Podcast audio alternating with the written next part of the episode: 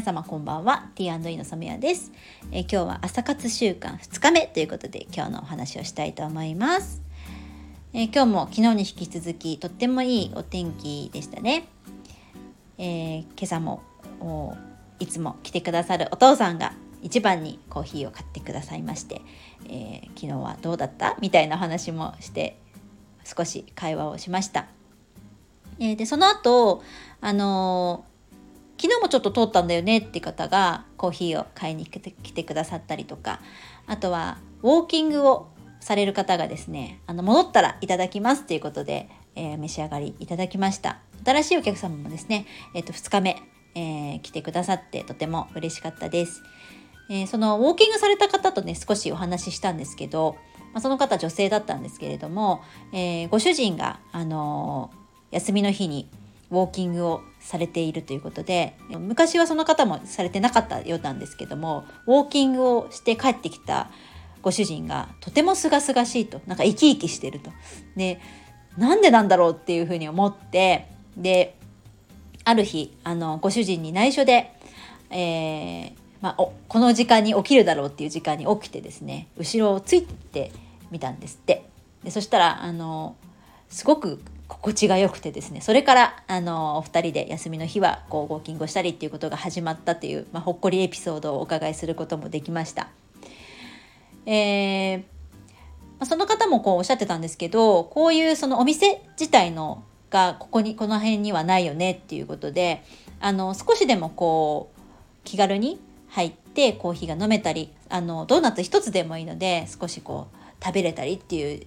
空間があるといいななんて思ってる方が意外とたくさんいるようです。でうちのお店ではこう昼間朝ではなくって、まあ、昼間の時間にそのシェアスペースとしてあのお飲み物を召し上がったりとかっていうサービスは提供してたんですけど、まあ、意外と朝の時間こうゆっくり楽しまれる方も多いのかなっていうふうに思ったので、